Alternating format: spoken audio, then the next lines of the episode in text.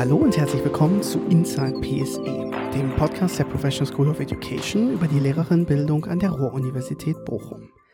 Mein Name ist Matthias Kostschewa, ich bin hier Digitalisierungsbeauftragter und normalerweise moderiere ich diesen Podcast. Doch heute ist alles anders. Wir sind gerade live beim RUB Teachers Day. Live heißt, es ist heute zum Tag der Aufnahme, der 30. April 2022. Und an diesem Samstag findet hier an der Ruhr-Uni eine große Lehrer-, Fort- und Weiterbildungstagung statt, der sogenannte RUB Teachers Day. Fast 300 Personen sind heute gekommen und treffen sich zu verschiedenen Fortbildungen und Angeboten rund um die Lehrerinnenbildung. Wir haben gerade einen spannenden Vortrag der Bundestagspräsidentin Bärbel Baas gehört hatten ganz unterschiedliche Programmpunkte und jetzt laufen die ersten Fortbildungen.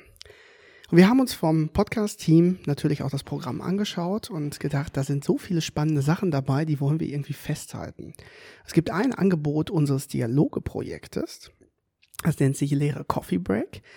Die haben drei Referenten eingeladen, die Kurzimpulse geben rund um das Thema Digitalisierung im Kontext Lernen und Schule. Das sind Dr. Beate Güting von der Bezirksregierung, Dr. Wanda Klee vom Westfalen-Kolleg in Dortmund und Professor Carsten Wolf von der Uni Bremen. Diese drei Referenten werden auch gleich nochmal vorgestellt. Ihr hört jetzt die Aufzeichnung dieser Session. Moderiert wird das Ganze von Professor Joachim Wirth. Er ist im PSE-Vorstand und ihr kennt ihn bereits aus Folge 7, als wir über Forschungsförderung in der Lehrerinbildung gesprochen haben. Er wird die drei Referenten vorstellen und anschließend werden diese Kurzimpulse von 10, 12 Minuten zu verschiedenen Facetten der Digitalisierung im Kontext Lernen und Schule halten. In der Session werden dann die Teilnehmenden diskutieren. Das Ganze aufzuzeichnen wäre sowieso schon schwierig, aber wir wollten auch, dass die Leute in Ruhe diskutieren können. Deswegen haben wir die Diskussion nicht mit aufgezeichnet. Ihr erhaltet zum Schluss aber nochmal eine kurze Zusammenfassung der drei Referenten über die Dinge, die mit ihnen diskutiert wurden. Ich glaube, das sind wahnsinnig spannende Themen, die Sie gleich vorstellen werden. Ihr bekommt mal kompakt einen Eindruck in verschiedene Arbeitsbereiche aus der Bezirksregierung, konkret aus der Schule und auch aus der Forschung und wünschen euch jetzt erstmal ganz viel Spaß beim Zuhören bei dieser besonderen Folge von Inside PSE live vom RUB Teachers Day. Und das ist das, was wir jetzt hier heute machen wollen. Also keine Fortbildung, sondern Austausch. Sie sollen miteinander ins Reden kommen. Sie sollen miteinander diskutieren. Was sie da reden, was sie da diskutieren, ist mir ehrlich gesagt ziemlich egal. Es soll aber mit Digitalisierung in Bild, mit Bildung zu tun haben. Sie sollen sich gegenseitig erzählen, wie haben sie die Pandemie gemeistert, diese, diese Schockdigitalisierung, die über alle, nicht nur die Schulen, auch über die Hochschulen gekommen sind. All diese Fragen mit Datenschutz und ich weiß es nicht. Die Fragen nach pädagogischer Umsetzung, Didaktik, wie gehe ich jetzt mit diesen neuen Medien, diesen Digitalisierungsgeschichten um? Oder was auch immer Sie im Kopf haben, was Sie bewegt, wenn Sie an Digitalisierung äh, und Bildung sprechen. Falls Sie gerade keine Frage im Kopf haben, die Sie gerne diskutieren wollten, haben wir uns gedacht, es wäre vielleicht ganz gut, wenn wir Ihnen ein paar Impulse geben. Und deshalb freue ich mich sehr, dass wir, ähm, und jetzt muss ich meinen Zettel rausholen, damit ich nichts Falsches erzähle, dass wir drei Impulsgeberinnen und Impulsgeber hierher geholt haben, die Ihnen mit einem zehnminütigen Vortrag Ihre Perspektive auf Digitalisierung von Bildung oder Digitalisierung von Bildung ganz kurz erzählen werden. Vielleicht auch, da bin ich mir relativ sicher, mit zum Teil provokativen Fragen womöglich am Ende äh, enden werden. Das sind zehn Impulsvorträge, äh, zehnminütige Impulsvorträge, drei Vorträge von zehn Minuten. Und nach diesen Impulsvorträgen werden Sie dann jeweils einen der Impulsgeberinnen oder des Impulsgebers an einem der drei Tische finden, nämlich die drei Tische, bei denen Kaffee und Kekse oben drauf sind. Ähm, und dann können Sie mit diesen und auch untereinander ins Gespräch kommen. In zwei Runden, a ungefähr 25 Minuten. Wir werden dann ein Zeichen geben. Ähm, jetzt wäre eine Möglichkeit, den Tisch zu wechseln ist aber keine Pflicht, ist kein Zwang. Wenn Sie gerade total im Gespräch sind und absolut in der Diskussion vertieft sind, bleiben Sie sitzen und reden Sie weiter, weil es geht darum, dass Sie sich austauschen über das und mit denjenigen, äh, mit denen und worüber Sie sich austauschen wollen. Ich mache es vielleicht, ich, ich, ich stelle erst alle drei Impulsgeberinnen und den Impulsgeber vor Äh, und dann würde ich Sie äh, sozusagen dann auch auf die Bühne bitten. Wir haben zum einen Birte Güting, Dr. Birte Güting. Äh, Frau Güting ist aus der von der Bezirksregierung Arnsberg. Sie ist dort Dezernentin des Bereichs Lehren und Lernen in der digitalen Welt und sie ist auch die Gleichstellungsbeauftragte in der Lehrerinnenaus- und Fortbildung. Sie spricht heute kurz über Veränderungen der Lernkultur, insbesondere mit Blick auf die digitale Lehre und welche Rolle die Lehrkräfteausbildung dabei eigentlich spielt. Dann haben wir Frau Dr. Wanda Klee bei uns mit dabei. Sie ist seit 2017 Schulleiterin des Westfalenkollegs in Dortmund und sie leitet seit 2012 den abendgymnasialen Bildungsgang Abitur Online. Und das ist die Möglichkeit, Abitur mit Hilfe einer internetbasierten Lernplattform durch Unterricht in Präsenz und Distanz zeitlich flexibel nachzuholen. Also eine Möglichkeit, nebenher in Anführungszeichen nochmal das Abitur zu machen. Und als dritten im Bunde haben wir Herrn Professor Carsten Wolf von der Universität in Bremen. Er ist seit 2011 dort Professor für Medienpädagogik und die Didaktik multimedialer Lernumgebungen. Er ist auch Leiter des Labs Medienbildung und Bildungsmedien am Zentrum für Medien, Kommunikations- und Informationsforschung und er diskutiert heute mit uns über den Auftrag der Medienerziehung und bei wem diese Aufgabe eigentlich verortet ist bzw. verortet sein sollte.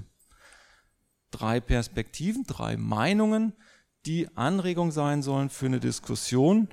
Ich weiß nicht, wo die Diskussionen hinführen werden und wo sie enden werden. Das ist mir auch ehrlich gesagt furchterregend egal. Hauptsache, Sie haben Spaß dabei. Das ist der Auftrag. Sie bedienen sich bitte mit Kaffee und mit Keksen. Und ich würde jetzt Frau Gürting bitten, äh, mit dem ersten Impulsvortrag zu beginnen. Genau. Ähm, ich werde ein paar Sätze sagen zu der Bedeutung der Lehrkräfteausbildung und auch der Fortbildung. Ich bin in Dezernat 46 angedockt. Das ist äh, Lehrkräfteaus- und Fortbildung. Das kennen Sie wahrscheinlich. Da hatten Sie schon Kontakte. Und deshalb ähm, ist das so eine Querschnittsaufgabe, die über alle Schulformen geht in der, im Regierungsbezirk ähm, und ganz neu seit Oktober äh, letzten Jahres geschaffen wurde an der Bezirksregierung. Ja, Veränderung der Lernkultur. Was bedeutet das überhaupt und inwiefern äh, gibt es das gerade überhaupt und auch insbesondere im Bereich ähm, Fortbildung und Ausbildung? Und wenn wir uns das angucken, dann ist im letzten halben Jahr im Wesentlichen drei ähm, sind drei wichtige Papiere erschienen, die was dazu aussagen. Das eine kennen Sie alle, ist die Digitalstrategie Schule NRW. Da gab es ja auch große Veranstaltungen zu, um die nochmal äh, an die Schulen zu bringen. Da geht es einmal natürlich darum, Schule und Unterricht weiterzuentwickeln. Das ist die Aufgabe, die Sie vor Ort an den Schulen haben. Das ist aber auch die Lehrkräfteaus- und Weiterbildung. Also da geht es auch um die digitale Fortbildungsoffensive, mit der Sie wahrscheinlich Kontakt haben, wo Schulleitungen befähigt werden sollen, Moderatorinnen und Moderatoren der Lehrkräfteausbildung, aber eben auch alle Lehrkräfte in Nordrhein-Westfalen die Möglichkeit bekommen, was zu machen. Dazu gehören auch Projekte wie Come In, äh, wo die Unis, die in der Lehrerausbildung beteiligt sind, sich zusammentun. Und dazu gehört ähm, ganz bestimmt auch die Unterstützung an den Schulen, zum Beispiel das, was gerade Thema ist, dass nach den Sommerferien Digitalisierungsbeauftragte an den Schulen ähm, sein sollen. Genau. Das ist von äh, November 2021. Im Dezember erschien dann das Ergänzungspapier ähm, zur KMK-Strategie Bildung in der digitalen Welt. Auch da werden noch mal ein paar Impulse äh, gesetzt, was die Kompetenzentwicklung der Schülerinnen und Schüler angeht, insbesondere in jedem Unterricht, also nicht mehr alleine nur der oder die Informatik-Lehrkraft ist zuständig, beziehungsweise ähm, das äh, findet nur in, in ITG oder sonstigen Konstrukten statt, sondern es findet wirklich in jedem Unterricht statt. Und damit einhergeht auch die, äh, der Wunsch nach einem Monitoring. Wie weit sind unsere Schülerinnen und Schüler eigentlich gerade? Was dann auch wieder dazu führt, dass es eine veränderte Aufgabenkultur und letztendlich auch eine veränderte Prüfungskultur geben soll aus meiner Sicht ein ganz wichtiger Punkt. Ich bin sehr froh, dass das da drin steht, weil ich glaube, nur über eine Veränderung der Prüfungs- und Aufgabenkultur kriegt man auch eine Veränderung der Unterrichtskultur hin, weil wir ja doch immer noch ein bisschen so unterrichten müssen, äh, wie hinterher auch die Prüfungen aussehen. Und wenn ich da wirklich was bewegen will, wirklich grundsätzlich was ändern will, muss ich, glaube ich, auch über andere Prüfungsformate zu, äh, nachdenken. Ich glaube, das ist an der Stelle nochmal ganz wichtig. Ansonsten überschneiden sich die Themen sehr. Es geht auch um die ähm, Infrastruktur, es geht auch um die Vernetzung aller drei Phasen der Lehrkräftebildung. Ich glaube, da ähm, tut sich das nicht viel zu, dem, ähm, zu der Digitalstrategie. Im März dieses Jahres ganz aktuell ist dann das Impulspapier 2 äh, veröffentlicht worden. Ich weiß nicht, ob Sie da schon reingeguckt haben. Das ist in Zusammenarbeit des MSB mit den äh, Dezernentinnen und Dezernenten Bildung in der digitalen Welt der fünf ähm, Regierungsbezirke entwickelt worden und auch mit Frau Professor Eickelmann, die da nochmal drauf geguckt hat und nochmal Impulse gegeben hat. Da geht es um vier Handlungsfelder und zwar einmal auch ein Zukunftsbild an der Schule zu entwickeln. Wo wollen wir hin? Was ist unser gemeinsames Ziel? Auch mit Eltern und mit der Schülerschaft darüber zu diskutieren. Schülerinnen und Schüler als ähm, zentrale Bezugspunkte dabei zu sehen und dann eben über die ja, Lernprozesse nachzudenken, wie, wie können die aussehen und wie verändert sich dadurch auch die Rolle äh, der Lehrkräfte. Das sind so die Handlungsfelder, die da angeguckt werden. Und auch dazu wird es weiteres Material geben in absehbarer Zeit. Das kann ich schon mal ähm, versprechen. So, hier. Weiter. Genau. Ähm, was sind eigentlich die notwendigen Kompetenzen der Lehrkräfte, die wir brauchen? Das gibt seit 2020 der Orientierungsrahmen vor. Auch den kennen Sie vielleicht. Der spielt in der Ausbildung, aber auch in der Fortbildung eine große Rolle. Und man muss immer bei jeder Fortbildung auch prüfen, inwieweit passt das. Und ähm, der zeigt eben auf, ich, ich, wir zeigen, ich zeige Ihnen gleich auch noch mal ein bisschen, was sind eigentlich die Kompetenzen, die Lehrkräfte mitbringen müssen. Also ähnlich wie der Medienkompetenzrahmen ne, für unsere Schülerinnen und Schüler. Genau. Und dadurch soll ein systematisch angelegtes Leitbild eben entstehen, mit dem man dann arbeiten kann. Das ist so die Idee. Der ist angedockt, und das ist ein entscheidender Punkt, an das Kerncurriculum für die Lehrkräfteausbildung. Ähm, das ist hier einmal visualisiert. Es gibt diese fünf Bereiche ähm, Unterricht, Erziehung, Lernen und Leisten ermöglichen, Beratung und das System Schule entwickeln. Und eine Perspektive ähm, ist eben die Digitalisierung, die sich durchzieht in alle diese Bereiche und da eben eine Rolle spielt für die Ausbildung äh, der Lehrkräfte. Das ist der Orientierungsrahmen. Sie sehen schon optisch, das sieht total ähnlich aus zu dem MKR. Ähm, und da kann man einmal unterscheiden, es gibt Aufgaben, die sind ja neu oder vielleicht jetzt ein bisschen intensiver als vorher zu betrachten. Das haben wir immer schon ein Stück weit gemacht, aber alles, was mit äh, Mediennutzung, mit, mit Medienerziehung im Grunde zu tun hat, ist sicherlich eine Aufgabe, die durch diese äh, Digitalisierung nochmal eine Bedeutung gewinnt. Dann gibt es Aufgaben, die sich verändern. Dazu gehört einmal alles, was zum Thema Diagnose und Feedbackkultur. Ähm, da steht Lernberatung, das steht unter Beraten, ich habe das grün markiert. Ähm, da ist es wichtig, dass man jetzt auch gucken muss, was ist mit formativer ähm, Lernbegleitung, also mit, mit formativen Feedbacks. Das heißt, ich gucke während des laufenden Prozesses schon mal drauf. Ähm, wie nutze ich digitale Möglichkeiten, um das auch ähm, für die Schülerinnen und Schüler transparent zu machen? Und das, was sie vielleicht auch umtreibt, ist natürlich der Bereich Organisation und Verwaltung auch, denn auch hier spielt natürlich der Datenschutz, die Datensicherheit nochmal eine ganz große Rolle. Es gibt aber auch Bereiche, das ist exemplarisch mal rausgegriffen, die mit der veränderten Lern- und Prüfungskultur hier eine Rolle spielen. Das sind eben einmal auch hier die Aufgaben- und Prüfungsformate, adaptive ähm, ähm, Formate, die man kennen soll, die man einsetzen soll, die selbstständig entwickelt werden sollen. Und es ist eben die Veränderung der Lernkultur hin zu dem erweiterten Kompetenzbegriff, also nicht mehr nur das, was im Kern der Plan steht, sondern auch das, was im Medienkompetenzrahmen steht und auch die 4K, die ja wahrscheinlich Ihnen bekannt sind. Das sind die Kompetenzen, die wir berücksichtigen müssen und dann eben hin zu selbstorganisiertem Lernen auch ein Stück weit zu gehen und zu gucken, wie, welche Rolle spielt eigentlich noch der Lernort. Ja, welche Herausforderungen gibt es da besonders bei der Lehrkräfteausbildung? alle, die da tätig sind, werden das wissen und Sie werden es auch ein Stück weit wissen. Die Schulen sind unterschiedlich weit digitalisiert. Einige machen gerade die ersten Schritte. Es fehlt immer noch das WLAN, es fehlt der Anschluss an äh, Glasfaser, es fehlen die Präsentationsflächen.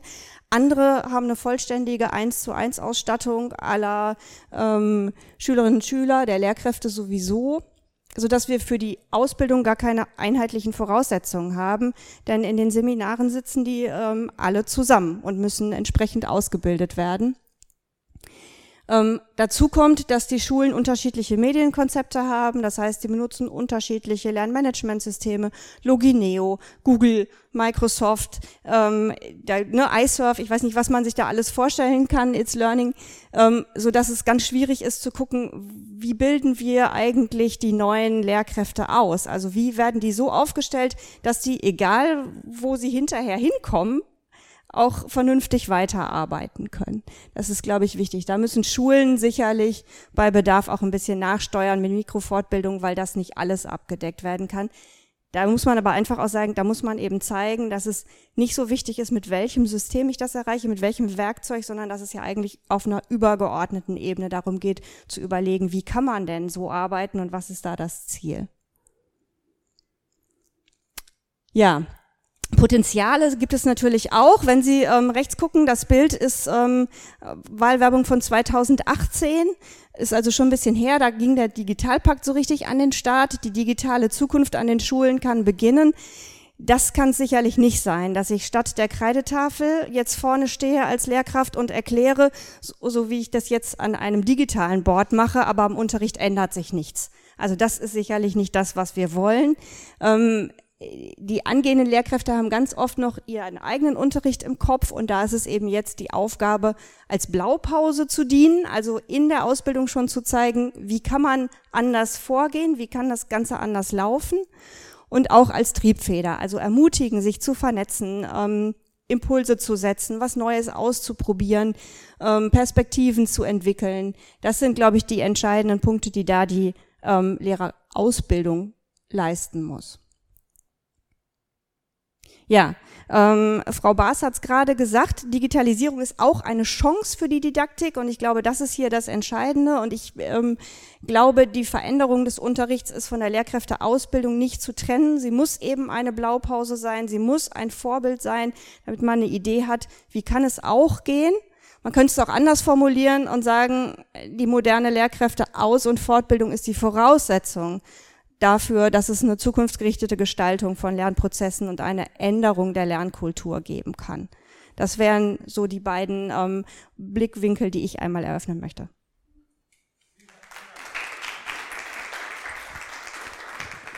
Vielen herzlichen Dank.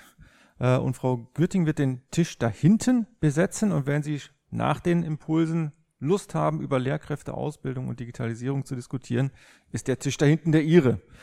Jetzt kommen wir zu Frau Klee, Wanda Klee, die uns ein bisschen Einblick über Abi Online etc. liefert, vermute ich mal. Unter anderem. Unter anderem. Ja, ganz herzlichen Dank für die Einladung. Äh, Sie werden gleich feststellen, äh, Sie werden einiges wiedererkennen von Frau Güting. Wir sind uns heute zum ersten Mal begegnet, haben uns nicht abgesprochen. Ich äh, bin außerordentlich positiv überrascht und jetzt noch optimistischer wenn äh, die Schulleitungspraxis und die äh, Vorstellungen der Schulaufsicht so harmonisch ineinandergreifen, gehen wir in eine großartige Zukunft. Ich zeige Ihnen erstmal unsere großartige Gegenwart. Äh, ich komme aus der Nachbarstadt. Dortmund, wir sind ein Weiterbildungskolleg. Das heißt, wenn Sie Schweißerinnen gelernt haben mit Hauptschulabschluss und danach Abitur machen möchten, dann kommen Sie zu uns. Die Lebenswelt hat sich seit den 60er Jahren, unsere Schule ist jetzt 60 Jahre alt, sehr geändert. Wir haben einen ähnlichen Gründungshintergrund wie die Ruhr-Universität, nämlich Bildungsmöglichkeiten für Schichten zu ermöglichen, die sie prinzipiell nicht haben sollten, aus einer anderen Demokratievorstellung heraus. 1961 gegründet. Zu uns kommen sie, wenn sie eine Berufsausbildung haben und danach Abitur machen möchten, um zu studieren. Sehr, sehr viele haben das getan. Wir arbeiten auch sehr gerne und auch erfolgreich mit der Ruhr-Universität zusammen. Und insofern konzentriere ich mich jetzt bei dem schönen Sonnenlicht etwas weniger gut zu sehen. Sie kennen alle wahrscheinlich den klassischen abendgymnasialen Bildungsgang. Den gibt es, lassen Sie sich auf der Zunge zergehen, bereits seit 20 Jahren in einer hybriden Form, wie man das heute nennt. Denn schon zu Beginn der Nullerjahre war es immer schwieriger, abends nach der Arbeit zwischen 17.30 und 22 Uhr sich nochmal hinzusetzen und Abitur zu machen. Und darauf hat das Land NRW sehr innovativ reagiert, nämlich indem sie damals noch mit ähm, den Verlagen Klett und Cornelsen zusammen so etwas wie eine Lernplattform, das gab es noch gar nicht. Es gab es noch vor Moodle, vor sämtlichen Plattformen, das aus dem Boden gestampft haben, um eine Möglichkeit zu schaffen, dass Menschen nur zur Hälfte in Präsenz, zehn Stunden Präsenzunterricht und den Rest selbst organisiert, selbst gesteuert, von Lehrkräften begleitet auf einer Lernplattform arbeiten. Klappt seit 20 Jahren erfolgreich, heißt aber auch nicht zwangsläufig, dass sich sofort der Präsenzunterricht, wie wir es heute nennen, in den Schulen auch verändert hat. Da sehen Sie nochmal die Belastungen, die Abitur Online Studierende betreffen. Die Zeichnung ist von einer Studierenden aus dem Weiterbildungskolleg in Bonn. Das müssen Sie alles jonglieren, wenn Sie neben Beruf und Familie noch Abitur machen wollen. Es ist eine sehr kleine Gruppe, der das gelingt. Es ist aber eine unglaublich erfolgreiche Gruppe. Ich habe nahezu in jedem Jahrgang Absolventinnen mit der Note 1,0. Das ist unglaublich. Ich weiß nicht, wie die das schaffen, aber sie schaffen es. Wir sprachen über Digitalisierung. Was wir aber zur Kenntnis nehmen müssen, ist eine Kultur der Digitalität. Ist ein sehr sperriger Begriff. Ich reiße das jetzt nur an. Ich empfehle den Begriffsstifter Stalder tatsächlich zur Lektüre. Der differenziert zwischen der Gutenberg-Galaxis, die vom gedruckten Buchwort abhängig ist, und einer Turing-Galaxis, in der wir uns jetzt bewegen, in der Menschen sich auch mit Maschinen austauschen. Und dem müssen wir uns stellen. Das heißt, wir können sagen, finde ich ätzend, ich ziehe mich da raus, mache ich nicht. Die Welt ist aber trotzdem so. Und die Welt, der sich unsere Schülerinnen und Schüler oder meine Studierenden stellen müssen, die verändert sich in dieser Richtung weiter, unabhängig davon, wie wir es bewerten. Sie ist definiert durch Referenzialität, Community, das ist schon stark gefallen, das Wort, und Algorithmizität. Das heißt, das sind die personalisierten Werbungen, die Ihnen auf Twitter oder auf Amazon begegnen. Das können aber auch Learning Analytics sein, die Ihnen, wenn Sie mit interaktiven Übungen arbeiten, Infos über Übungs- und gegebenenfalls Lernentwicklung Ihrer Schülerinnen und Schüler liefern. Das bedeutet aber auch, und deswegen Kultur, dass wir alle uns darin einschreiben können, wir alle daran teilhaben können. Also für den Podcast jetzt Nieder mit der Wissenschaft, wir wollen unsere Freiheit bezogen auf Braveheart. Das muss kein Chefredakteur mehr machen, sondern das kann jeder von uns raushauen. Das kann jeder von uns verändern. Sie können jetzt von mir hier ein Bild machen und ich bin schon das Gespött der Internet-Community, bevor ich hier überhaupt fertig bin. Auch das macht was mit Demokratie, das macht was mit Diskursen. Und unsere Schülerinnen und Schüler bewegen sich darin teilweise bewusst, teilweise nicht bewusst. Und auch dem müssen wir uns als Lehrkräfte stellen. Es gibt gerne die digitale Dichotomie. Sie wird so formuliert. Ob wir sie so stehen lassen können, sagt vielleicht der Herr Kollege noch was dazu oder wir diskutieren das später. Die physische Welt ist real und authentisch und das, was online passiert, ist irgendwie unauthentisch. Und da bewege ich mich auch immer in der Problematik, dass das fake ist und dass das falsch ist auch etwas, womit wir uns auseinandersetzen müssen. 4K hat Frau Güting schon angesprochen. Ähm, Sie, gucken Sie bitte mal in die Mitte, nicht nur auf die wunderschönen Darstellungen der Frau mit, mit dem Dromedar, sondern lernen im 21. Jahrhundert. Wir haben heute den 30.04.2022. Das erste Quartal dieses Jahrhunderts ist falls durch. Es ist aller, allerhöchste Zeit, dass wir tatsächlich lernen, in dem Bereich Kreativität, kritisches Denken, Kommunikation und Kollaboration flächendeckend umsetzen. Sonst sind wir bald im nächsten Jahrhundert angekommen und bewegen uns aber, was Lernmöglichkeiten angeht, immer noch äh, in der zweiten Hälfte des 20. im günstigsten Fall.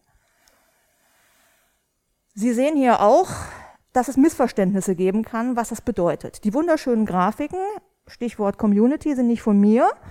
Die stammt aus äh, einem Blogbeitrag von Jöran Mus-Mehrholz und einem Kollege, der es gemacht hat. Ein ganz wichtiger Punkt, nämlich was assoziieren wir mit den 4K? Ich muss malen können wie Da Vinci. Ich kann bei TripAdvisor schön was bewerten, ein bis vier Sterne, habe da meine Meinung rausgehauen, super. Ich setze vorgefertigte Teile zusammen und wenn ich mein Smartphone habe, ist Kommunikation kein Problem. Das ist ausdrücklich nicht gemeint. Das ist aber eine verkürzte Vorstellung, die sehr viele im Kopf haben. Viele von uns, Schülerinnen und Schüler und nicht zuletzt auch deren Eltern. Gemeint ist aber, ich bin in der Lage, selbstständig zu denken. Das setzt voraus, dass ich Möglichkeiten habe, Selbststeuerungskompetenzen zu erwerben. Ich kann dieses, was ich denke, auch gemeinsam mit anderen im Team denken und ich kann das auch mitteilen und kommunizieren. Ich bin in der Lage, mich selbst und andere kritisch zu sehen. Das ist das, womit wir hin müssen. Und das müssen wir als Vorbilder auch selber leisten. Das ist ganz wichtig. Frau Güting darf sagen, ohne Lehrerausbildung geht's nicht. Ich bin Schulleiterin. Meine Lehrkräfte sind ausgebildet. Die bilden aus. Die müssen sich weiterbilden. Und die müssen auch diesen Spirit haben, dass die Welt sich verändert hat und dass wir uns dem stellen müssen. Was nicht heißt, dass alles, was wir bisher gemacht haben, schlecht ist. Ich orientiere mich immer noch gerne an einem Helden meiner eigenen Lehrkräfteausbildung, nämlich Hilbert Meyer und stelle mir die Frage, wenn das Merkmale guten Unterrichts sind, muss ich da jetzt ein Puzzleteil hinzutun, wenn ich mich in einer Kultur der Digitalität bewege in meinem Unterricht? Oder ist das übergreifend? Wie setze ich das um? Das sind so die Fragen, die, die ich mir damit stelle. Meine persönlichen Antworten darauf sind, Unterricht in der Turing-Galassis ist mir bewusst. Mir ist bewusst, wenn ich unterrichte, dass ich auch wenn ich kein WLAN habe, wenn Glasfaser an einem meiner Schulstandorte ist, Glasfaser noch ein Fremdwort, auch dann weiß ich, dass die Welt außerhalb so funktioniert und das hat Auswirkungen auf meinen Unterricht. Wir nehmen im Idealfall an dieser Welt teil. Das heißt, ich biete Schülerinnen und Schülern die Möglichkeit, dass sie einen Blogbeitrag als Lernprodukt gestalten können. Wir holen uns Experten mit in den Unterricht. Wir machen einen Podcast als Lernprodukt. All das ist möglich und natürlich Medienkompetenzrahmen wir reflektieren das. Ich kann überprüfen, ob eine Nachricht Fake News ist, ob ich da einem Hoax aufsitze, ob ich manipuliert werden soll. Auch das gehört mit dazu.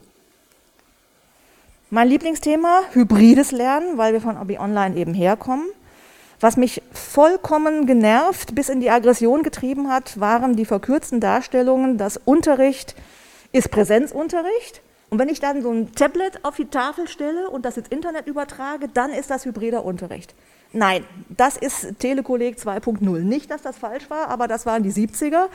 Und das ist nicht mit Vernetzung, mit Kultur der Digitalität, nicht mit Teilhabe, das ist ausdrücklich nicht gemeint. Äh, das ist ein netter Versuch, aber äh, das ist es nicht, sondern meine Lieblingsmetapher ist das Möbiusband. Wir planen Unterricht und ob der in Präsenz oder Distanz stattfindet. Das ist eigentlich nachrangig. So sollte ich ihn planen. Das geht nicht immer, aber das muss das Ziel sein. Frau Güting hat es auch schon angesprochen. Wie hat Unterricht mit Kompetenzorientierung unseren Unterricht verändert? Im günstigsten Fall, indem wir das Schulgesetz umsetzen, individuelle Förderung, indem wir realistische Lernmöglichkeiten schaffen. Im ungünstigsten Fall sage ich jetzt mal äh, polemisch, ja gar nicht. Denn warum sollte ich das tun? Was die Schülerinnen und Schüler wollen, ist ein akzeptables und günstiges Endergebnis. Die wollen eine gute Note und das ist auch in Ordnung. Denn wir vergeben Zugangsberechtigungen. Das darf man nicht aus dem Auge verlieren. Schulen hauen einen Verwaltungsakt nach dem anderen raus. Und wenn ich hier an der RUP in einen entsprechenden Studiengang will, dann brauche ich einen entsprechenden NC und dann müssen wir liefern. Und die Kolleginnen und Kollegen leiden zunehmend darunter, dass sie diesen Unterricht in der Kultur der Digitalität machen wollen, auch machen können, aber eigentlich nicht machen dürfen, weil wenn sie dann wieder fünf Stunden mit der Hand alleine, ohne Kooperation und Kollaboration, Aufgaben lösen sollen, was sie wahrscheinlich nie wieder in ihrem Leben in diesem Setting tun werden, dann äh, von diesem Ergebnis aber die Zugangsberechtigung abhängt, dann fragt man sich natürlich schon, was ist eigentlich mein Job als Lehrkraft? Und da muss dringend was passieren. Jetzt könnte man natürlich traurig sein und warten, bis die gesetzlichen Grundlagen verändert sind. Äh, das ist aber auch nicht mein Stil und auch nicht mein Ansatz als Schulleitung, sondern wir gucken, was geht jetzt schon. Und es gibt immerhin auch schon den weißen Rauch aus Düsseldorf in Form des Schulrechtsänderungsgesetzes. Digital wird verstärkt, also auch Distanzunterricht ist jetzt als Unterricht erfasst. Bis sich das in unseren Ausbildungs- und Prüfungsordnungen niederschlägt, wird noch ein bisschen dauern. Aber wir können hoffentlich gleich darüber diskutieren, es gibt auch jetzt schon Möglichkeiten, andere Prüfungsformate als die Klassenarbeit als Leistungsnachweis zu gestalten. Das setzt aber wiederum voraus, und damit sind wir wieder ganz eng bei uns als Lehrkräfte, dass auch wir in den Fachkonferenzen, in den Schulen kooperieren und kommunizieren müssen, um das für die Schülerinnen und Schüler umzusetzen. Solange wir unsere Vorstellungen von der Schule in Form der Feuerzangenbowle, wie ich es hier mal etwas polemisch gezeigt habe. Wenn das Schule nach der Pandemie ist, dann können wir das vergessen, dann wird das nichts. Ich gehöre eigentlich auch zu denen, die sehr pragmatisch sind. Mit Visionen habe ich es nicht so, aber Wille und Vorstellung, das kommt mir sehr nahe. Und äh, ich bin wieder beim Begriff Community. Ich bin, was Zeichnen angeht, äh, sehr herausgefordert. Das hat ein Kollege von mir gemacht. Selbstverständlich äh, stelle ich Ihnen gerne alles zur Verfügung. Und wenn Bilder dabei sind, die Ihnen gefallen, dürfen Sie sich gerne bedienen, denn die Community in der Kultur der Digitalität lebt vom Teilen, lebt aber auch davon, dass wir weiter im Kontakt bleiben über das, was wir heute noch diskutieren. Und natürlich auch, dass ich Ihnen die Quellen angebe, auf die ich mich hier beziehe. Denn äh, zu zeigen, wer was gezeichnet hat und wer was gemacht hat, gehört mit dazu. Ich freue mich sehr auf einen spannenden Austausch und gebe gerne das Mikrofon an den Herrn Kollegen weiter.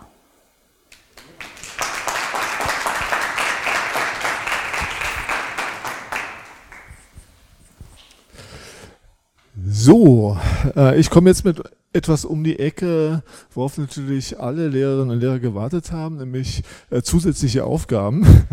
Und äh, ich möchte kurz zu sprechen zu dem Thema Medienerziehung in meinem Fach. Warum? Oder als so POV-Vortrag, Point of View, müsste es natürlich heißen, äh, Medienerziehung in ihren, ihren Fächern. Also es geht tatsächlich um sie nämlich. Und egal, ob sie Mathe oder Musik unterrichten, äh, warum man denn eigentlich Medienerziehung in seinem Fach machen sollte und warum das vielleicht auch ganz spannend sein kann. Und wie wir das umsetzen können, das können wir dann am Tisch besprechen. Ähm, also die kurze Antwort, warum man das überhaupt machen soll, äh, die ist jetzt hier auch schon ein bisschen genannt worden. Also es gibt tatsächlich äh, ja, die Strategie, die das ja verbindlich gemacht hat, äh, 2016 schon, und zwar, welche Kompetenzen denn eigentlich, Medienkompetenzen Schülerinnen und Schüler äh, mitnehmen sollen aus der Schule.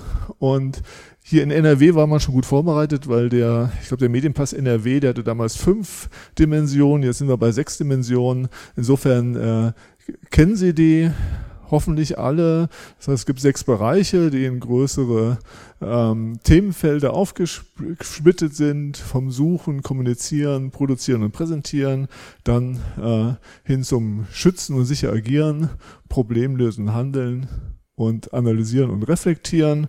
Ja, das ist ein bunter Strauß und der äh, find, ist auch aus der Szene der Medienpädagogik und ist der prinzipiell finde ich ganz umf umfassend. Ich denke natürlich, man kann immer ein bisschen rummäkeln, aber ich sage erstmal, das ist eine gute, gute Grundlage und wenn die Schülerinnen und Schüler tatsächlich damit rausgehen aus den Schulen, dann glaube ich, ist das ein wichtiges Element für eine zukünftig auch funktionierende Gesellschaft.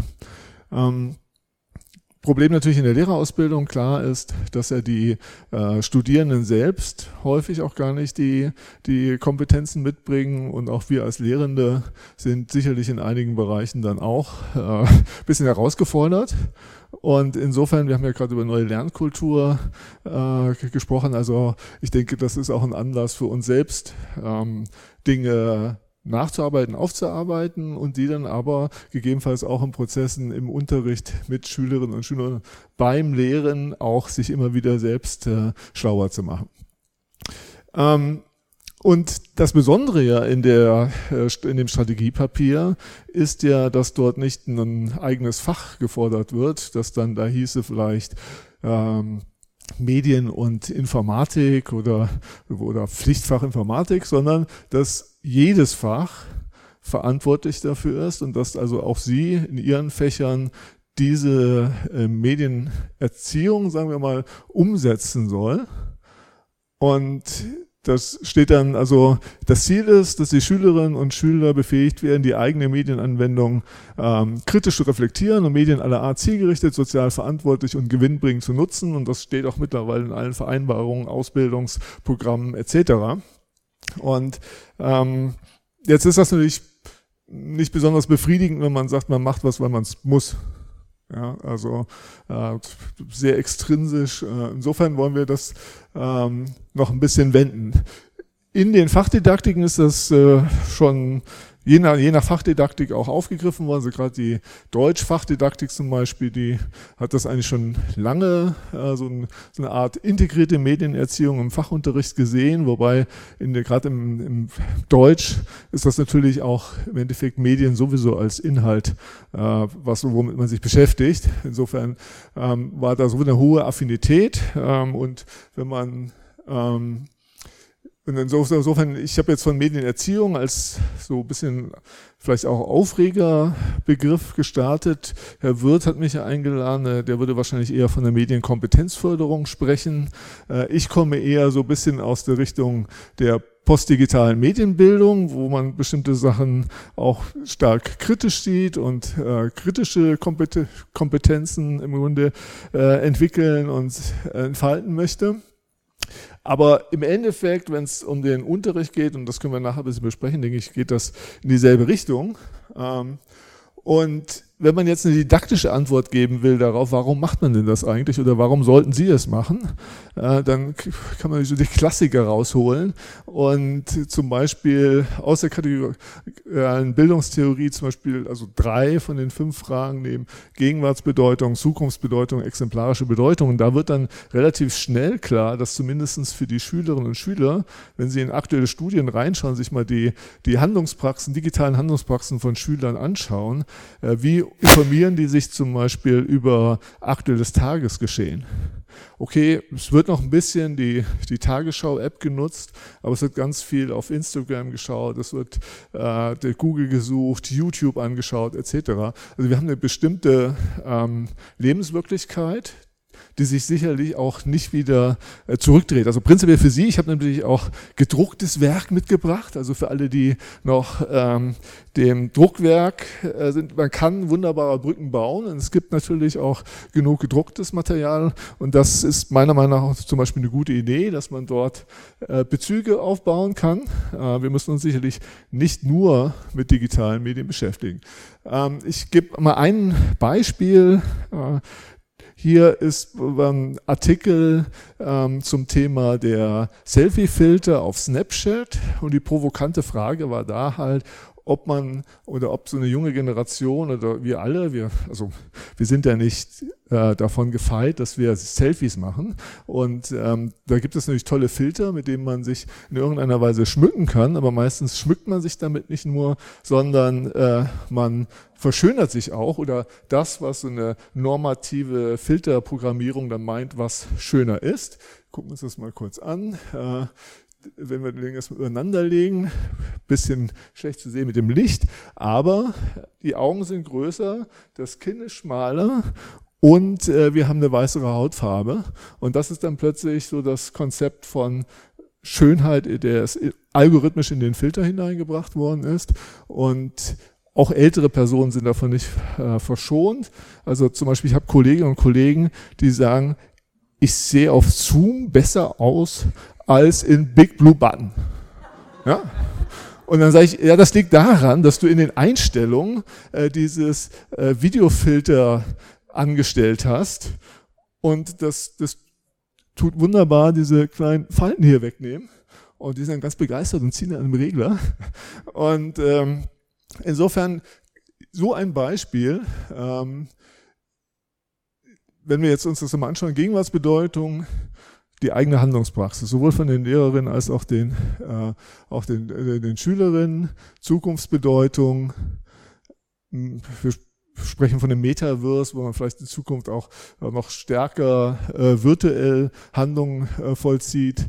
Ähm, und was ist die exemplarische Bedeutung? Man könnte sich zum Beispiel über Manipulation von Bildmaterial und Kommunikation äh, sich unterhalten. Und ich habe das hier nur einfach mal so angekreuzt, wo überall in, dieser, äh, in diesen Kompetenzbereichen sich dort Anknüpfungspunkte führen. Also wenn Sie jetzt zum Beispiel Mathematikunterricht machen, dann können Sie natürlich über Bildtransformation sich beschäftigen. Wenn Sie in Kunst oder Geschichte sind, können Sie über Schönheitsideale und, und, und äh, Porträtdarstellung etc. Es gibt sehr, sehr viele äh, so Vektoren, aus denen man dort im Endeffekt angreifen kann. Und das dann aber auch wieder mit seinen dann den Themen, die dann in den ganzen äh, ja, Bildungsplänen drinsteckt, wunderbar verknüpfen. Ja, dass man sagt, okay, ich hole die erstmal ab, wo sie sind und bringe sie dann aber äh, zu den hochkulturellen Aspekten, die ich eigentlich gerne auch zusätzlich vermitteln möchte. Und insofern, die, also die Idee, die ich ganz gerne mit Ihnen entwickeln würde, wäre dieses, äh, also wir haben ja nicht mehr Zeit äh, für unseren Unterricht, sondern wir müssen irgendwie schauen, wie mache ich den Unterricht und verschränke diese Sachen. Dadurch wird es vielleicht auch interessanter für alle. Personen arbeiten mehr mit und trotzdem kann ich die Dinge äh, vermitteln, die ich im, ähm, im Bildungsplan äh, drin habe. Genau. Und insofern lade ich Sie ein, mit Ihrem Fach an meinen Tisch zu kommen und dann sprechen wir darüber, was dort möglich ist. Ich habe auch ein paar Beispiele von mir gekommen. Wer mich vielleicht aus dem Netz kennt, weiß, äh, dass ich so der YouTube-Erklärvideo-Onkel bin. Äh, und äh, ich mache sehr, sehr viel mit Videos. Aber ich habe auch andere Beispiele mitgebracht. Ich bin ganz gespannt auf das, was Sie machen. Okay, bis gleich.